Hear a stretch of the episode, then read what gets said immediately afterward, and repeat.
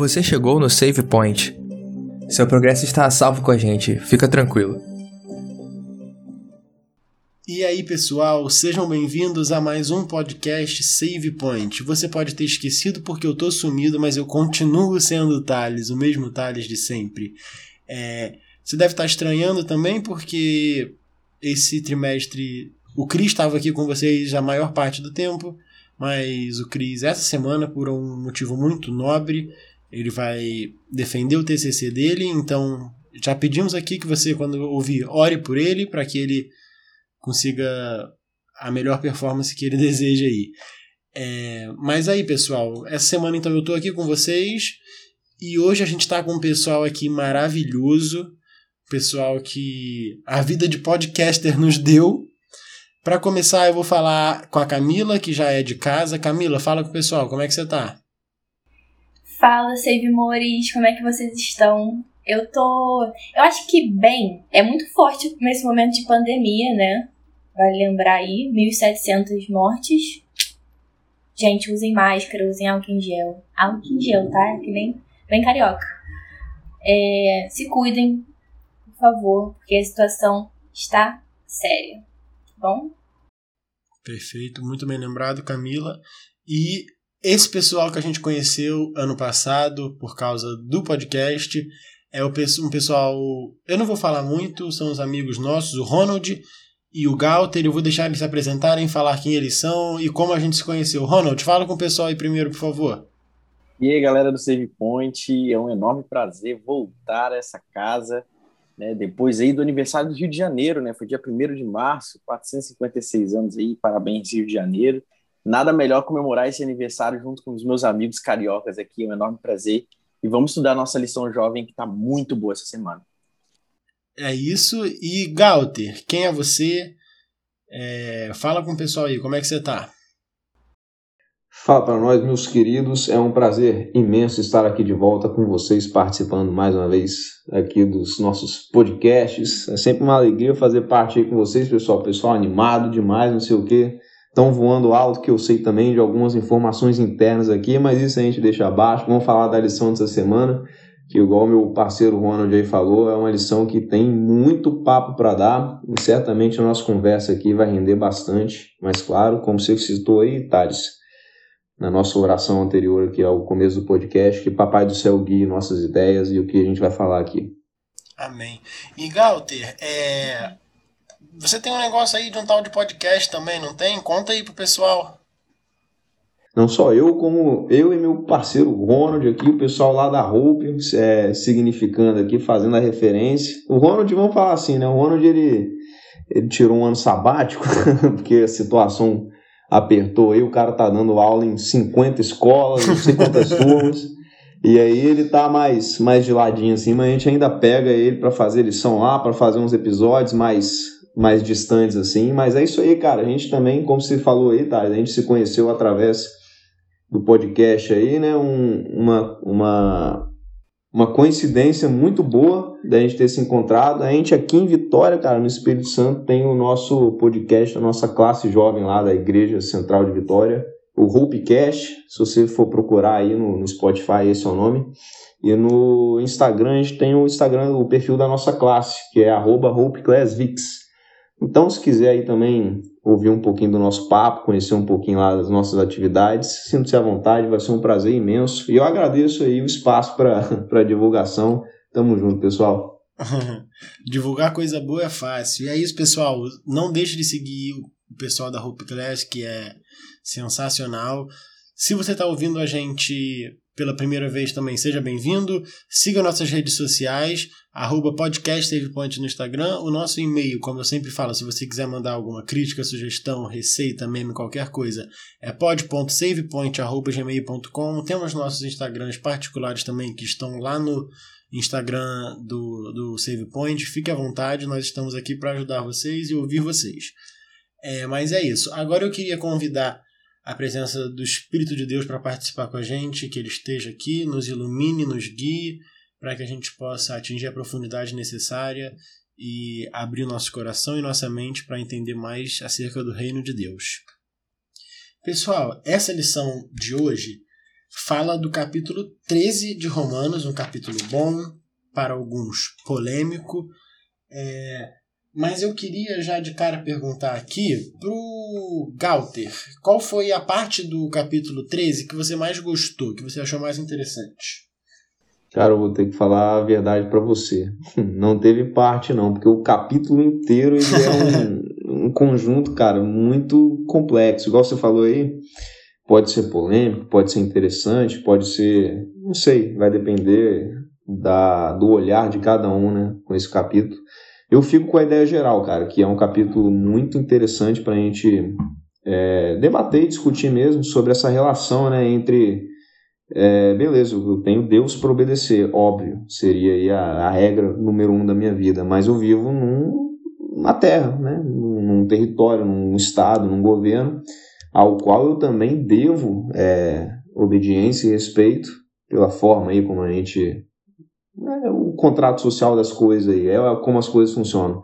E aí é essa balança, né, que tem que ser equilibrada da forma correta sobre o que eu faço com relação à minha posição como cidadão de uma sociedade e se isso infringe ou atravessa algum princípio ou conceito divino e aonde eu estou e eu tenho que ter noção dessas coisas. É um capítulo bacana, cara. Por isso que eu não consigo pegar uma parte, eu pego o capítulo inteiro aí.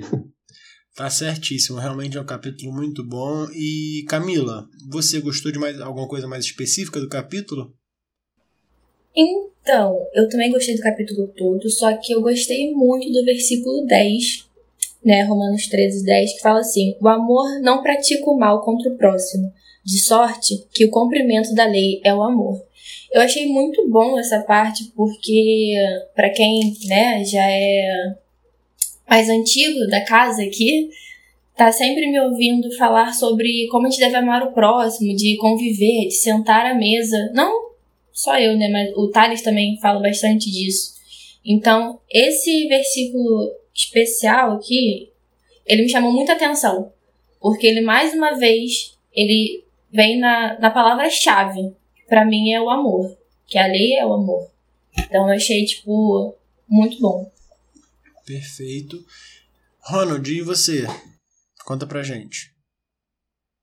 Cara, é, eu sempre tinha o hábito de toda vez que a lição trazia pra gente parte de um capítulo da Bíblia, eu acabava lendo ele inteiro. Então, Essa lição, assim, inclusive, merece certeza... os parabéns, né, por causa disso. Porque sim, as lições sim. estão usando basicamente capítulos inteiros, o que é muito bom. Sim, a gente tem uma noção de um contexto muito melhor sobre a mensagem que vai ser é, é, passada ali pra gente. E, e eu gostei muito da divisão desse capítulo. É, ele começa falando sobre obediência às autoridades, mas ele não para ali. Depois ele fala sobre o amor aos outros e o respeito aos outros, como a Camila citou.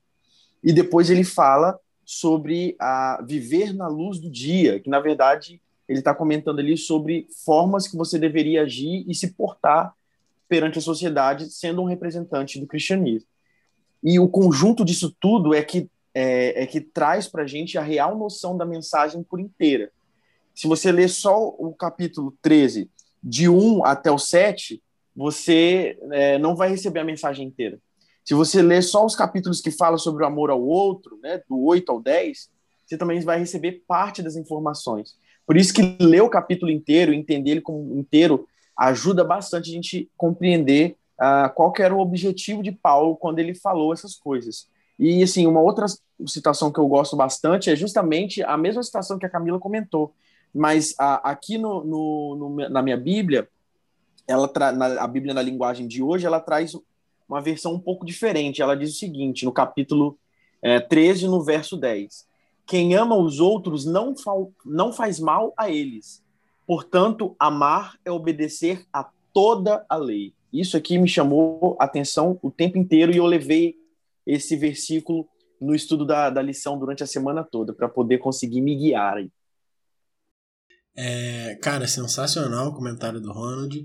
E o que eu gostei mais foi essa parte também ali, basicamente versículos 8 a 10, se não me engano.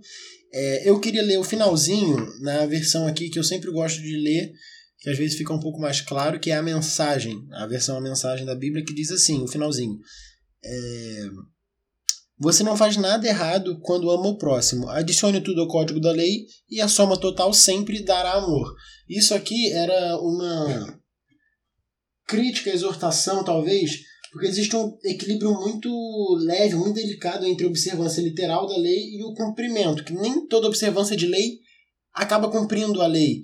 Então é o que ele falou, adicione é, o amor, o amor ao próximo, à observância da lei, que é que fala, né, observância da lei não. Adicione tudo ao código da lei e a soma total sempre será amor. Porque a lição até comenta em algum dia muito bom que é, um cadáver não mata ninguém. Ele está cumprindo a lei. Mas só isso não basta. Tem que ter o. Assim, é basicamente o entendimento do que você está fazendo e do que você quer estar fazendo. Eu gostei bastante disso e como a versão aqui sempre é, diz, a soma total sempre dará amor. E eu achei isso muito legal. É, e aí, pessoal, a gente, como já é de costume nessa nova lição, a contexto bíblico, a gente tem sempre uma tirinha. E essa semana, a nossa tirinha é, são três quadrinhos novamente.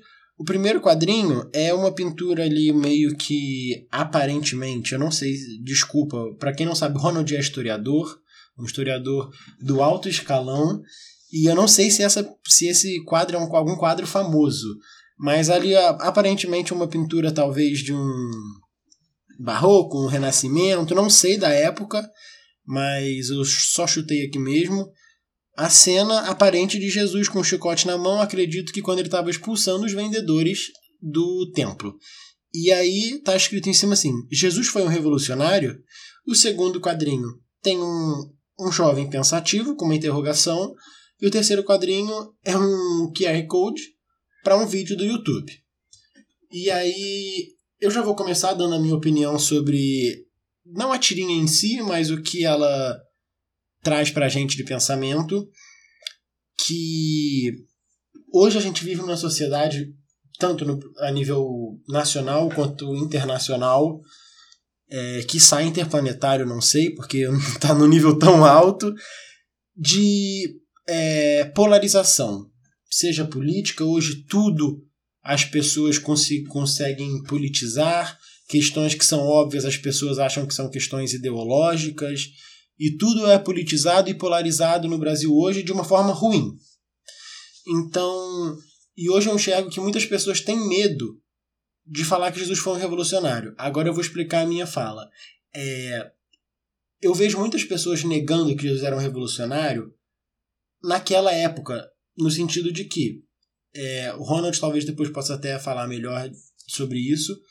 Naquela época, como os judeus viviam sob o sobre a égide do Império Romano.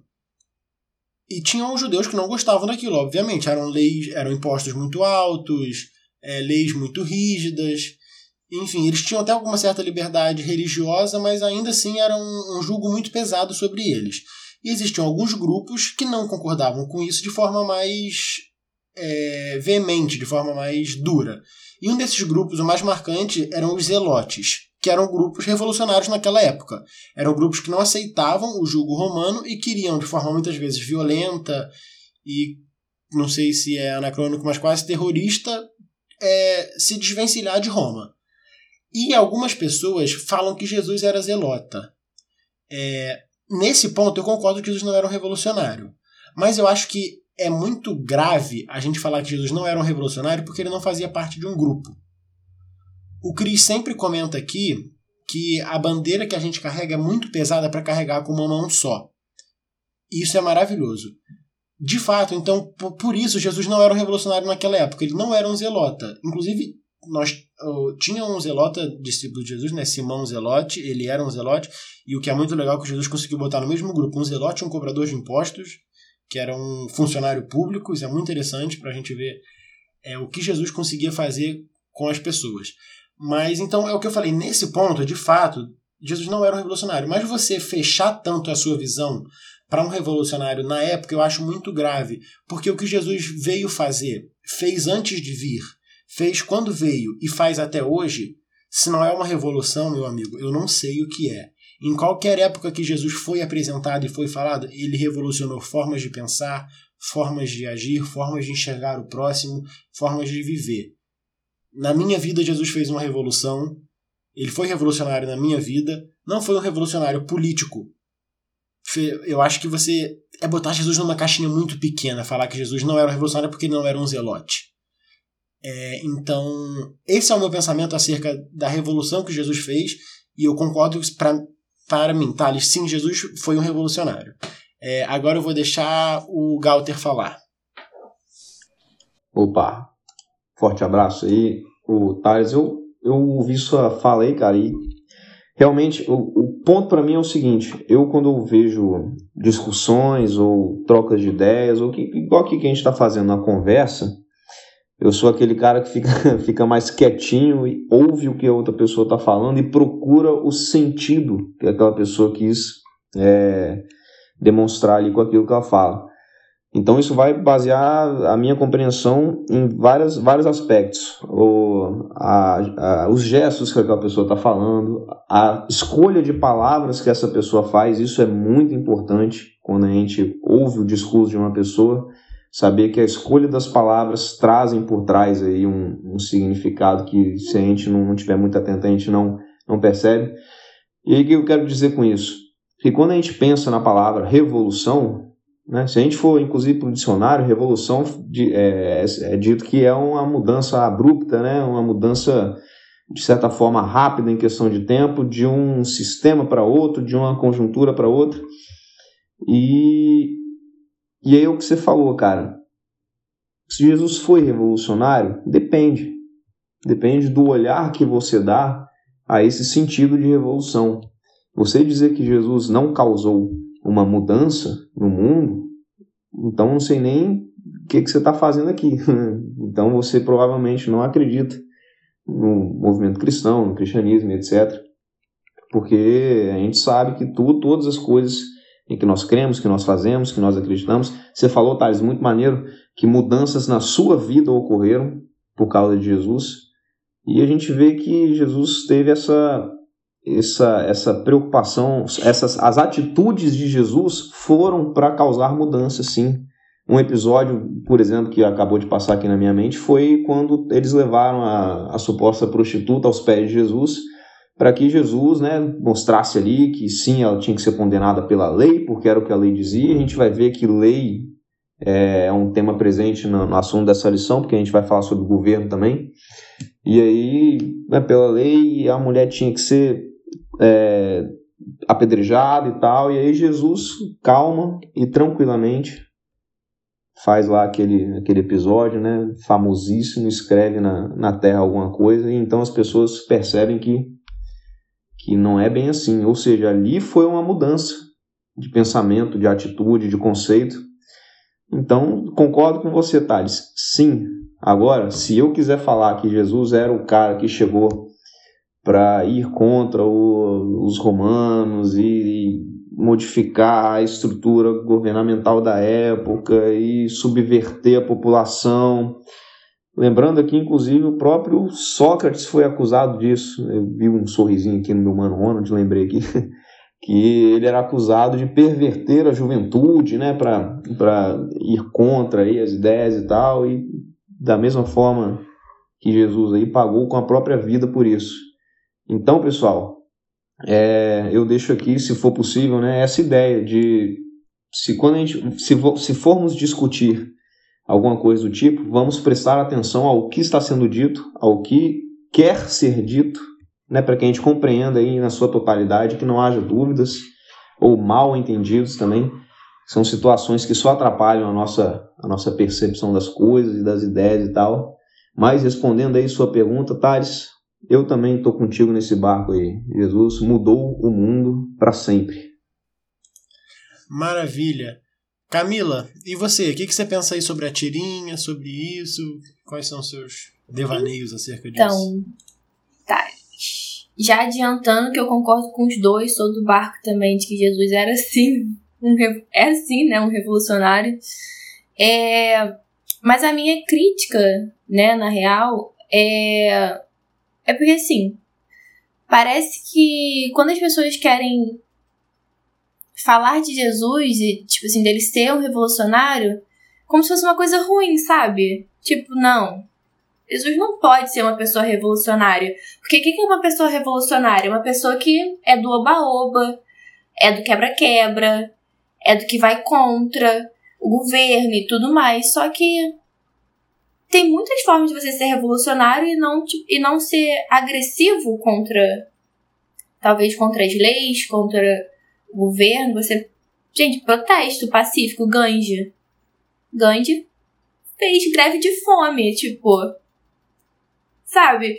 E eu enxergo Gandhi como uma pessoa revolucionária. Então, como não relacionar Jesus a isso? Sabe? Porque para mim, uma pessoa revolucionária não é algo ruim.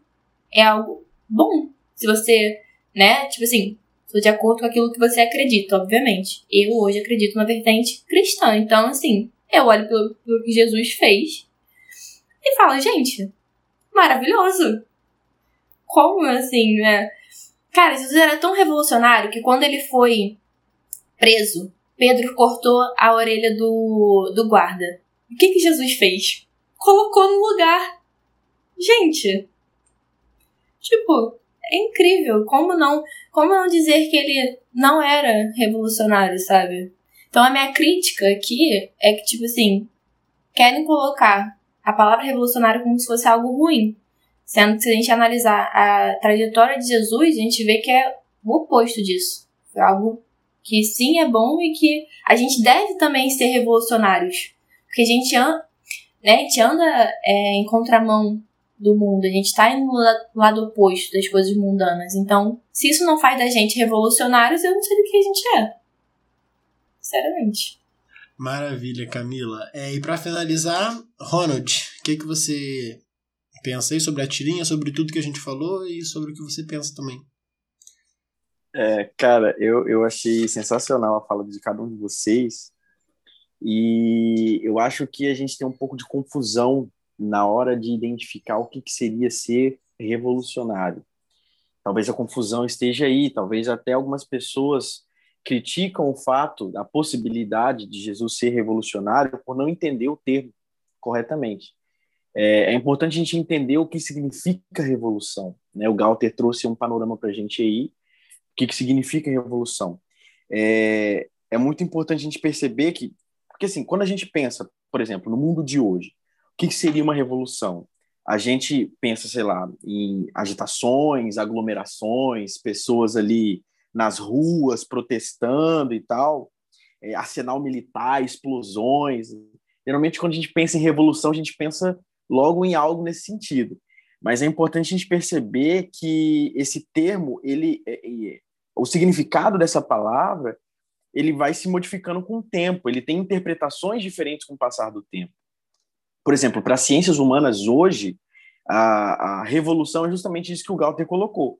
É uma mudança radical nas estruturas sociais. Então, quando você tem uma mudança que acontece né, de forma rápida, é, é, óbvio que a gente isso pode ser considerado uma revolução.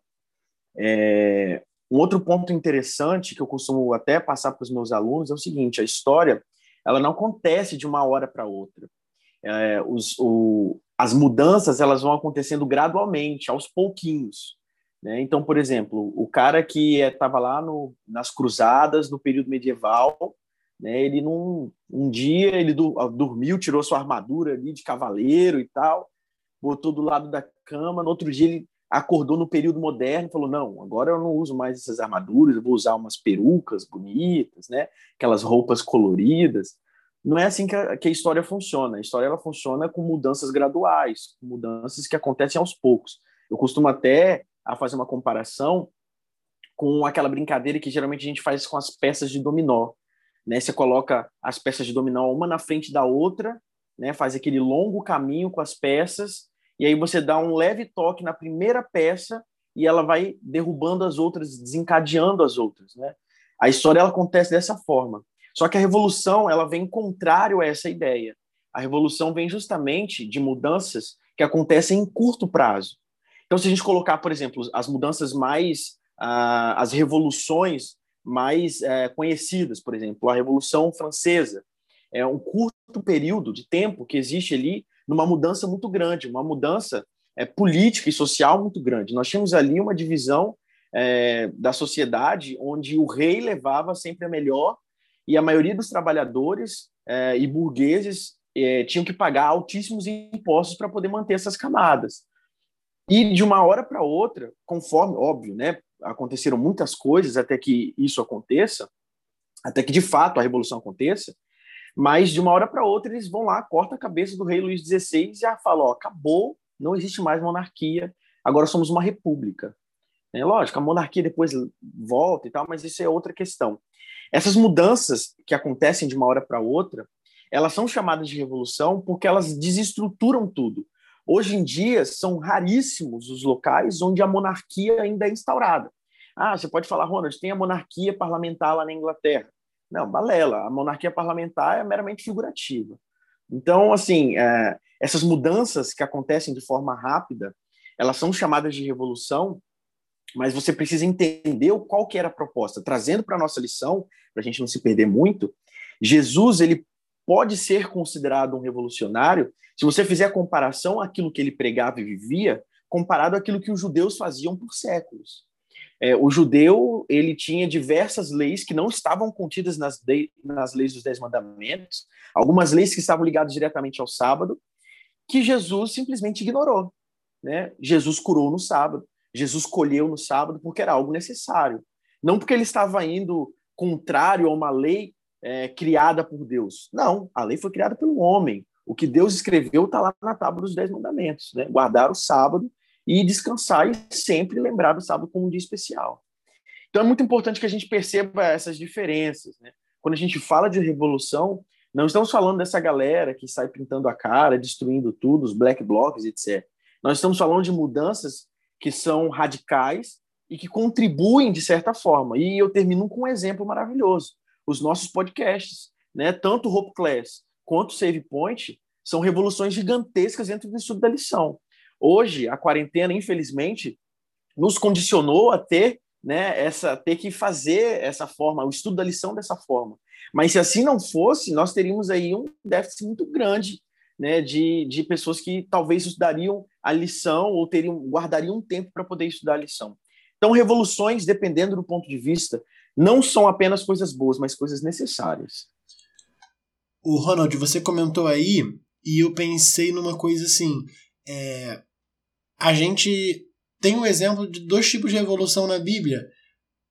O que o ser humano, os judeus, algumas castas, não sei se esse é o termo, religiosos fizeram, foi uma revolução ruim da lei. Que fizeram a lei de você não poder dar tantos passos no sábado, de você não poder fazer o bem. E Jesus veio e fez a revolução do bem, que ele falou: olha só, vocês estragaram, deixa eu revolucionar de verdade para vocês verem qual é aqui. É o exemplo do, da parábola do publicano e do fariseu, que que falava que um ia e, e, orava no meio de todo mundo, se exaltando, e o outro ia escondido e falava: Olha, Senhor, pequei, desculpa e tal, eu sou menor. Cara, ele revolucionou, porque o fariseu era visto como o bambambam bam, bam da época. E quando ele fala que o publicano que estava certo, cara, o que, que é isso se não uma revolução?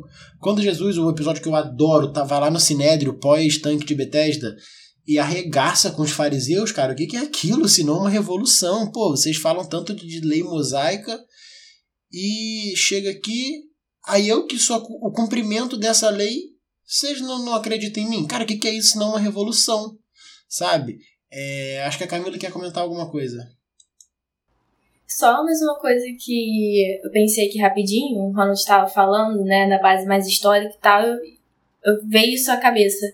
Cara, Jesus é tão revolucionário que nossas datas se dividem em antes de Cristo e depois de Cristo, né? Então, assim, como não admitir que Jesus foi, sim, revolucionário, né? Tipo, eu fiquei pensando, a gente é, é tão, sabe, tipo, bobo, bobo pra gente que a gente estuda isso na escola e tal, a gente acaba, né, nem, mas, cara, é, vendo vocês falarem aqui, nossa, isso veio, tipo assim, caraca, é verdade. Ele revolucionou tanto até a vida de quem não acredita nele, né? A história por completo. É, Galter, pode falar. É isso aí, é a história do, do mundo inteiro. E aí, o Thales, eu estava vendo você falar, cara, com relação a, ao relacionamento de Jesus com os fariseus e aquela situação, né? do contexto da lei e como a lei estava sendo aplicada e a relação disso com a obediência a Deus. E aí eu lembrei da lição, se eu não me engano, retrasada, que fala sobre. Tem um trechinho lá que eles pegam para falar sobre um, um, um, pedaço do capítulo de Romanos, se eu não me engano, do 9 até o 11. Me perdoe a falta aqui de, de certeza, mas é um pedaço que diz assim: que Paulo escreveu que o fim da lei é Cristo e aí a gente abre o contexto né, para discutir o que significa o fim da lei a Cristo. Então, Cristo veio para acabar com a lei. E não, a gente viu que fim no sentido da palavra de, é, de cumprimento. Ou seja, a gente consegue esticar, inclusive, fim, né, final, para finalidade. Então, Jesus é a finalidade da lei, é onde a lei se completa, e não se anula, né? acaba, fim, fim acabou. Não, a gente tem esses sentidos aí. E aí, puxei aqui agora pro, pro, pro verso que a Camila citou lá no, no início da nossa conversa, cara, que diz o seguinte, que o amor ao próximo é o cumprimento da lei. Então aí a gente vê que Jesus naquela época, né, naquele contexto de da pressão de você obedecer à lei judaica e ser e tal e não sei o que, a sua salvação vai depender do que você faz e não sei o que. Jesus vem e aí hoje a gente tem os escritos de Paulo aí que vão corroborar a ideia de que se a lei é resumida em Cristo, portanto, eu estou cumprindo a lei se eu estou amando os outros, porque foi isso que Cristo fez durante os seus trinta e poucos anos de existência. Cara, sensacional, Galter. É, acabou que a gente tocou aqui lá na lição mais de terça, quinta e sexta ali, que é, eu achei muito legal a lição de terça, cara. Que primeiro eu gostei muito do título, que é o mínimo ou o máximo. E, e aí tem uma frase para mim que, assim, o, o autor da lição foi muito feliz, que botou assim: a expressão mais alta da moralidade não se encontra no que não fazemos, e sim no que fazemos. E aí depois ele mais embaixo ele comenta assim: se nosso padrão de moralidade se limita aos dez mandamentos, então ele é baixo ou suficiente para que um cadáver o alcance. Os Dez Mandamentos representam o mínimo do padrão de comportamento cristão. E, e é o que Paulo comentou ali nos, nos versos que a gente comentou, é 8, 9 e 10, se não me engano, do capítulo 13 de Romanos. E assim, cara, cumprir a lei é balela, qualquer um faz isso. Isso aí, mano, é bobeirinha. É o feijão com arroz. Quando você junta isso ao amor ao próximo, aí você tem o cumprimento da lei. Aí você entendeu a lei mosaica. Aí você entendeu o que Jesus veio fazer. Então achei muito legal que conversa boa é essa que flui. A gente já passou por esse ponto da lição sem nem falar exatamente, tipo, terça-feira falou tal coisa.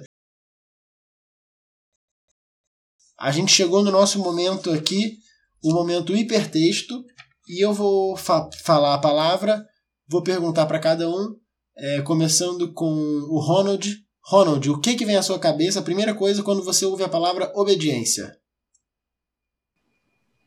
Cara, não tem como ver, ouvir, ler a palavra obediência e não lembrar da minha infância. É, eu sempre fui um, uma criança muito obediente, mas eu tive os meus momentos de desobediência. E, e eu lembro, assim, dentre alguns fatos que aconteceram, é, eu lembro que uma vez eu, eu, desobedeci minha mãe e a gente até estava no, no contar bem rápido assim, a gente até estava no, no, centro de, de, recreação adventista, né? O Cáteres, que nós chamamos aqui no Espírito Santo. E aí eu me lembro que ela, ela havia saído para alguma coisa, comprar comida, alguma coisa nesse sentido, e ela pediu para mim e para minha prima para a gente vigiar as barracas. Não lembro qual motivo, mas a gente tinha que estar tá lá vigiando as barracas. E por um descuido meu, simplesmente eu ignorei essa mensagem e fui andar. Cara, fui andar, eu acho que vi algum coleguinha passando e aí segui ele, alguma coisa nesse sentido. Quando eu voltei, que eu lembrei, quando eu vi ela lá nas barracas, eu lembrei que eu tinha desobedecido ela, ela tinha pedido para eu ficar lá na barraca. E aí ela veio e falou: Olha, eu pedi para você não sair. E ela foi e me explicou, antes de me dar uma belíssima surra, ela me explicou o porquê ela estava me batendo. Ela falou: Olha, você desobedeceu uma ordem direta a mim. Eu tinha pedido para você permanecer na barraca e você saiu por qualquer outro motivo. Por isso, eu vou te bater. E aí ela foi me bater. Isso me chama muita atenção até hoje, é, porque raramente né, a, gente, a gente lembra de, de uma surra que a gente não mereceu. E a obediência ela está ligada diretamente a isso. Ah, nós sabemos a consequência da desobediência. É, nós sabemos que o pecado é a principal consequência da desobediência. E mesmo assim, falhos que somos, e óbvio, né? Infelizmente nascemos com pecado, então é muito mais fácil para a gente desobedecer do que para obedecer. Mas eu achei muito interessante que, da mesma forma que lá em Romanos 13, Deus traz para a gente como nós devemos perdoar os nossos amigos, como nós per devemos perdoar aqueles que estão bem próximos a gente, ali a partir do verso 8 até o verso 10, ele também age da mesma forma com a gente. Então, assim, é muito injusto com aquelas pessoas que estão próximas a gente, sejam pessoas, autoridades ou não, que a gente não exerça essa mesma função que Deus, é, essa mesma disposição que Deus tem em nos perdoar. Como que um Deus criador, todo-poderoso, é capaz de perdoar as nossas falhas e nós, como pecadores miseráveis que somos, não somos capazes de perdoar aquelas pessoas, tanto os, aquelas pessoas que estão no poder, quanto também aquelas pessoas que estão próximas a nós. Então, acho que, que vem na minha cabeça como obediência é sempre é, obedecer a Cristo né, e amar ao próximo assim como ele me ama mesmo. Pô, sensacional. É, agora, Camila, ouviu obediência? Que palavra vem na sua cabeça? Cara, disciplina. E disciplina é uma coisa que você se adquire, assim, tu tem que. É isso, de vez em quando tu vai bater a cara poste. Vai. Que foi o que, que o Ronald disse. A gente nasceu com pecado, né? A gente não tem como fugir disso. Mas quando você cria disciplina, você vê que aquilo te faz bem. É que nem malhar. As primeiras semanas, nossa, horrível. Você tá ali se perguntando o que, que você tá fazendo ali. Mas depois que você começa, você cria né, um hábito, você vê que aquilo ali te faz bem. Então eu acho que a obediência para mim é isso, a disciplina. Você percebe que te faz bem. A, a curto prazo e também a longo prazo. Maravilha. Agora, Galter, você tá andando na rua, alguém te para e grita assim pra você: obediência. O que, que vem na sua cabeça? Que palavra? em primeiro lugar, é desespero, confusão e dúvida.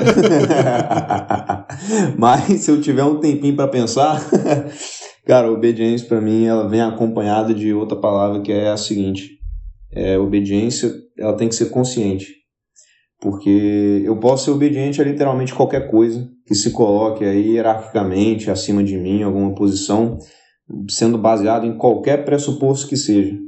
Então, por exemplo, eu sou obediente aos meus pais, óbvio. Por quê? Porque eles são meus pais. Então não, não tem lei que, que diz que meus pais, eu, tal, não sei o que, são responsáveis por mim, claro, mas Nada me obriga a ser obediente aos meus pais, porém eu tenho princípios, sim, que aí sim para mim são uma obrigação de que eu tenho que obedecer meus pais. Se eu estou na escola, eu tenho que obedecer o professor. Então, se eu for aluno do Ronald aí qualquer dia desse, certamente o cara, se ele me mandar eu sair da sala para pegar uma água, eu tenho que pegar água para ele. e o que, que eu estou querendo dizer com isso? É, eu posso ser obediente também a causas, a pessoas, a movimentos, a ideias que são completamente nocivas a mim ou às pessoas que estão ao meu redor. Por quê? Porque eu não estou exercendo a minha consciência, a minha, a minha reflexão em cima daquilo que eu estou sendo obediente ou praticando e tal. Por quê? Porque eu posso ser um funcionário do governo, eu posso ser um, um funcionário então de qualquer empresa e tal. E um dia podem chegar para mim e falar: olha só, faça isso porque eu estou mandando e deve ser feito. Mas e aí? E isso é certo?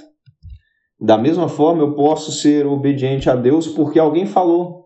Não, ó, você tem que fazer isso aqui porque está na Bíblia que é assim. Não, porque Deus pede que é assim. Mas eu tenho certeza mesmo que é assim que é para ser feito? Que é dessa forma? Ou eu só ouvi e abracei, beleza? E se outra pessoa falar diferente, aí eu vou ficar confuso porque eu não sei? Então, cara, obediência é, uma, é um é uma coisa né, do, do ser humano que é, de certa forma, uma responsabilidade é uma relação de responsabilidade. E você, na situação de, de obediente, você tem que saber aquilo que você está se colocando aí, a, a, se propondo a fazer e tal, porque a gente pode estar é, sendo servos de causas que não são interessantes, não são saudáveis para ninguém. Cara, eu fiquei muito chocado com o que o Galter falou, no sentido de que a palavra em si, eu pensei é, a mesma, eu também pensei em consciência. Eu não desenvolvi uma argumentação tão boa quanto a dele, mas eu também pensei em consciência. Oh, que honra, no... cara. Porque a gente estuda a lição para antes de passar para você que está ouvindo a gente. E quando sou eu, sempre tento não ler a palavra para também ser pelo menos assim de a primeira vista quando eu tô aqui gravando. Então eu tento passar a página meio tampando a palavra. E aí depois de tudo que a gente veio falando até aqui, cara, a consciência faz muito sentido. E eu não vou me delongar aqui porque eu concordo plenamente com o que o, o Galter falou. E aí, pessoal, para a gente não se alongar muito, a gente já está com tempo bom, eu vou já partir para uma parte que na real é no início da lição, mas a gente vai falar no final do nosso, do nosso episódio, que é a ideia do equilíbrio ou desequilíbrio entre obedecer leis do nosso Estado e ser cristão. E eu vou botar aqui ser cristão de forma geral, entenda ser cristão como obedecer às leis de Deus também. É, eu não vou falar muito, e para você que está ouvindo a gente, eu vou ter que comentar aqui agora o, o Ronald, ele levantou a Constituição Brasileira e mostrou para a gente, a gente está gravando aqui por vídeo, maravilhoso. Então eu não vou falar nada, eu já vou deixar o Ronald falar. A lição ali, basicamente, eu acho que de segunda-feira, que fala bastante sobre isso. E eu queria ver com o Ronald o que, que ele fala, no final eu comento o que, que eu falo, que é um pensamento menor é, já que eu levantei a Constituição, né, que já, já começo falando. Cara, é, eu acho que o seguinte, é, é muito complicado, assim como eu falei, que é muito complicado a gente ler todo o capítulo 13, na verdade tudo não, a gente lê apenas parte do capítulo 13 e não lê ele como um todo, eu acho que talvez seria, a gente poderia ter algum tipo de interpretação errada se a gente lesse apenas a lição de segunda-feira e não estudasse a lição é, toda durante toda a semana. É, o capítulo, a, a lição de segunda-feira, ela já começa com justamente com o começo do capítulo 13, que é falando sobre a obediência aos governantes. É, a gente precisa entender também o contexto em que Paulo estava inserido, né? Paulo estava ali é, dentro de Roma, inclusive a, a carta que nós estamos lendo, né? O livro que nós estamos lendo é uma carta enviada justamente para os cristãos que estão ali é, em Roma.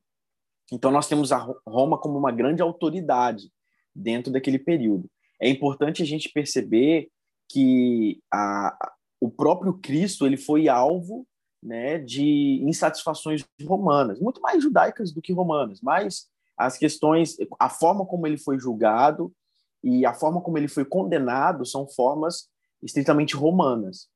Então, é importante a gente perceber que ah, o próprio Cristo ele foi julgado e condenado por leis é, humanas e leis de pessoas que estavam no poder. É, é, o vídeo que a gente assistiu ali através da tirinha, ele começa falando justamente sobre isso, falando que Jesus ele não resistiu a nenhum julgamento, de que ele não argumentou nenhum tipo, com nenhum tipo de palavra ofensiva, ou ele foi também é, de alguma forma agressivo. Pelo contrário, ele sabia muito bem a missão que ele tinha, ele sabia muito bem qual era o objetivo. Nós, hoje, como cristãos, também sabemos muito bem qual é o nosso objetivo. Nós precisamos entender que o nosso cristianismo ele precisa estar pautado naquilo que tá, do que diz a palavra de Deus. Se aquele governante, né, que é, que está no, no, atual poder, ele distorce ou então é, ele desmente o que está escrito na Bíblia, nós precisamos ter muito cuidado. Mas, infelizmente, a gente só vai ter esse discernimento se nós, tivesse, se nós é, tivermos um constante estudo da Bíblia, um constante estudo da palavra.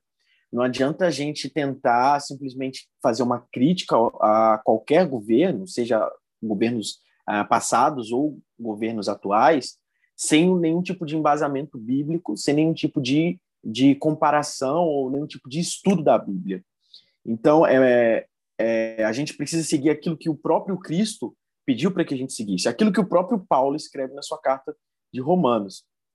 E a gente consegue saber também, obviamente, que em diversos momentos, é, não só o próprio Cristo, mas entre outros apóstolos, entre outros seguidores do cristianismo, é, também descumpriram, descumpriram ordens é, que foram passadas pelos governantes, porque acima dessas ordens estava a palavra de Deus. Então, que a palavra de Deus sempre esteja acima de qualquer coisa, inclusive, se necessário, acima de alguém que distorce ou que é, desmente aí a palavra de Deus. Por isso precisamos sempre ter respeito, mas claro, o nosso respeito maior tem que ser a palavra do nosso Deus, nosso Cristo. Cara, sensacional. Como algumas vezes eu digo, poderia acabar o episódio por aqui, mas eu queria saber se Camila ou Galter tem alguma coisa para acrescentar nessa ideia da obediência a governantes, ao Estado e o ser cristão. Opa, certamente. É, eu concordo aí com meu parceiro Ronald, um cara muito sucinto aí nas ideias. e é para mim, cara, eu coloco a minha visão, é como se a gente tivesse uma balança, né? uma balança moral e ética, porque é, eu, eu gosto de pensar da seguinte maneira, a gente vive em um mundo real, né? Em um mundo físico e tal, e esse mundo é um mundo onde reina as forças do mal. Então é um mundo complicado. Mas a gente também acredita em um mundo que não é esse físico aqui, é um mundo além, um mundo um pouco distante aqui da realidade, mas que ele existe, que nós acreditamos que esse mundo é extremamente presente, sim, de certa forma, nas nossas vidas e que nós podemos fazer muitas coisas baseadas é, nesse outro mundo, que é o nosso mundo espiritual aí, o reino de Deus. Então, como conciliar essas duas coisas? Um mundo de maldade e um mundo onde tudo é bom, onde tudo é perfeito, onde as coisas foram feitas né, da, da forma correta para dar certo, para funcionar daquele jeito. Um mundo corrompido e um mundo perfeito. E é aí que a gente entra nesse, nessa balança, né, cara, para equilibrar esses valores e atitudes. Porque, como o Ronald falou, muitas vezes a gente pode estar em situações que é cobrado de nós certa atitude porque nós estamos em determinada posição, seja de servidor, de ou de servo, ou de cidadão, ou de não sei. Mas é real, é real. E aí o que, que a gente faz? A gente abandona as nossas convicções e princípios, porque a gente tem que devolver essa resposta, porque a gente faz parte de um sistema aqui na Terra e tal, ou a gente realmente é, sabe que tudo que acontece aqui tem uma data marcada para acabar, tem uma hora que vai finalizar. Nada do que é feito aqui ficará, restará, vai ser tudo exterminado, acabado, explodido, restaurado. E aí a gente demonstra pelas nossas atitudes e pelo que a gente faz onde está o nosso coração. E é real, cara. Então, uma coisa que o Ronald falou muito interessante aí sobre os líderes e aquilo que eles cobrem, aquilo que eles professam e aquilo que eles dizem, é um detalhe muito bacana que a gente conversou um pouquinho antes aqui de, de fazer o podcast. Eu trago aqui uma reflexão para você que está ouvindo aí. É, cuidado quando as pessoas batem no peito para falar que são cristãs, né, para gritar o nome de Jesus publicamente, porém com suas atitudes e com suas próprias palavras demonstram o contrário. Então a gente tem líderes aí, a gente tem pessoas das altas posições de governos que por trás dizem uma coisa, mas aliás, né, na frente dizem uma coisa, mas por trás demonstram outra completamente diferente. Então, o resumo de tudo, como a gente viu aí né, nesse capítulo 13 de Romanos, é o amor. Se você identifica alguma atitude que difere disso, né, o amor ao próximo e a Deus em primeiro lugar, você pode saber que ali você não tem que botar o seu pezinho, não. Faz de tudo para fugir, porque não vale a pena. É, eu concordo plenamente com o que vocês dois falaram. Eu não tenho, inclusive, nada a acrescentar. Eu faço das palavras de vocês as minhas. E, assim, é muito claro. É, tipo, é, para mim é muito óbvio. É o que você falou, cara, foi contra o que Jesus fala, o que a Bíblia diz, e assim, e não é, é, um pouco mais fundo, não apenas leis, mas posicionamentos de governantes. Um posicionamento de um governante foi contra o que a Bíblia diz, e como o Galter falou ainda, uma pessoa que se diz ainda cristã teve algum posicionamento contra é, a Bíblia, eu acho que a gente precisa abrir nossos, nossos olhos para isso, para ter esse entendimento de que não é o que a pessoa fala, de fato são atitudes, e a gente vê a Bíblia repleta disso. É, então, eu acho que era isso que eu tinha para falar nesse, nesse aspecto. É, Camila, tem alguma coisa para comentar? Eu tenho, mas eu acho que Jesus mandou assim, tocou no meu coração e falou assim: filha, não fala, porque a internet caiu três vezes aqui agora. eu acho que é nesse contexto, né, de, do paradoxo, que tá, tá no domingo, né, mas também fala com a segunda-feira, né, que é a religião e o governo eu fico muito preocupada com uma coisa que o Thales falou lá no início, que é a polarização. Hoje em dia a gente está muito polarizado e a gente está muito separado. E isso é uma coisa que é comentada e que também é uma preocupação, né, da, da gente aqui, da nossa religião. Eu fico. Hoje a gente vê é, um governo que acho que bate muito no peito, né, dessa forma que o que o Galter comentou, para falar que é uma coisa, para falar da família tradicional brasileira, mas eu acho que isso não reflete no, no que é ser cristão. Não reflete a lei, não reflete do amor de Deus, até porque Jesus ele sentava e comia com os cobradores, com as prostitutas, com todo mundo. Então, quem somos nós para decidir o que é. Eu não diria certo e errado, porque o certo é o certo o errado é o errado. Mas para sei lá, para de, pra definir família, para definir essas coisas, né? Então, eu acho que a gente deve tomar cuidado e demonstrar verdadeiramente o que é a nossa fé.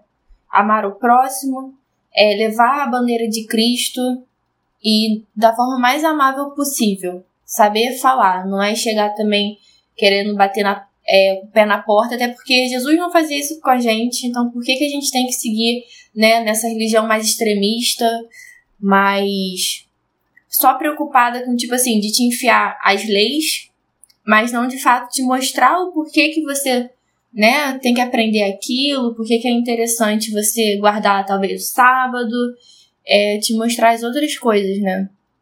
Eu acho que é isso que eu tenho para acrescentar. Maravilha. Ronald, quer comentar mais alguma coisa?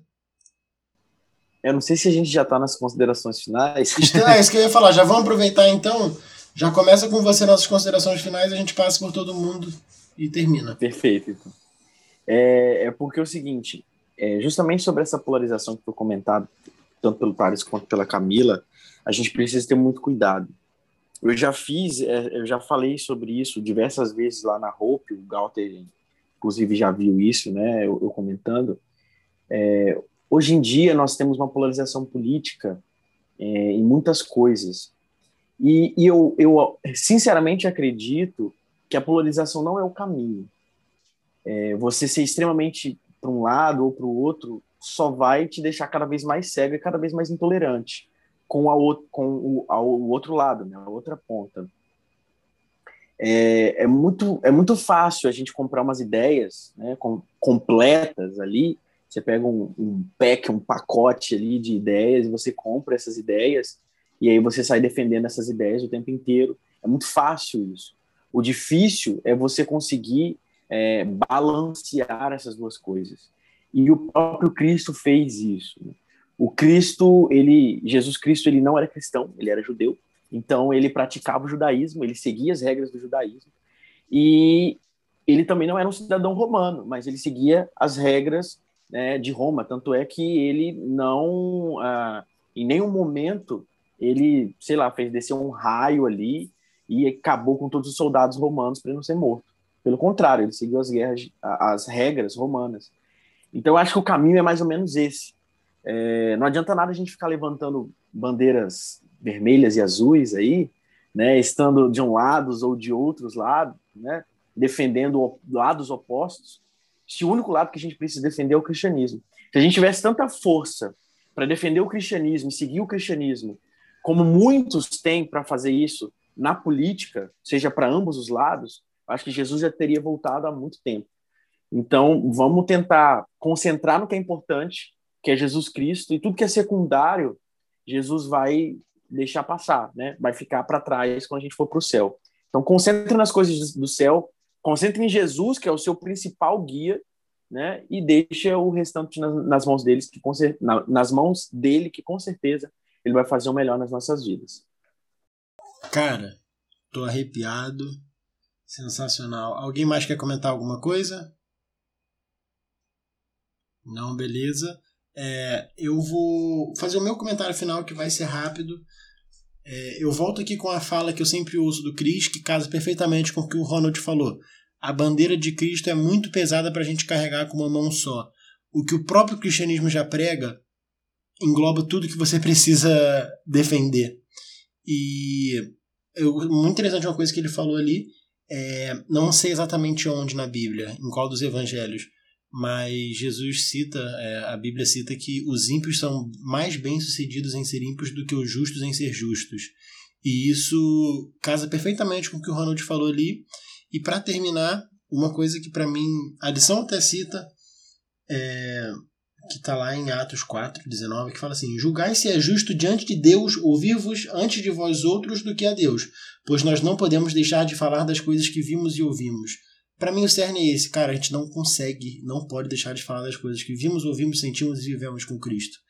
Então, esse foi o nosso episódio do podcast Save Point de hoje.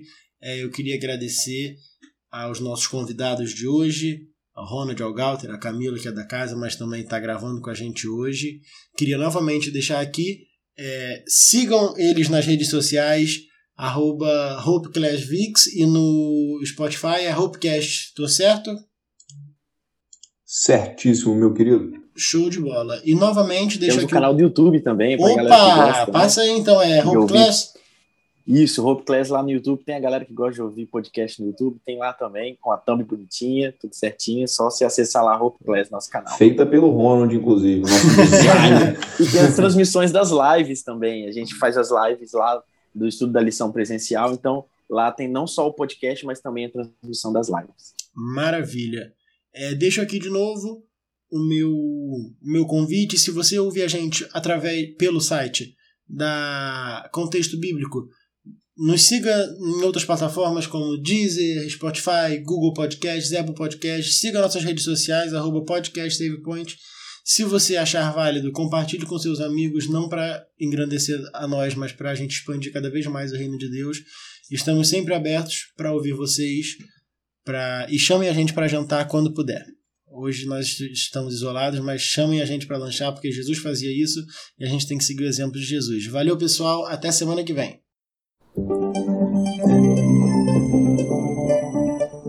Você ouviu o Save Point. Obrigado pela companhia e nos vemos na próxima fase. Até lá!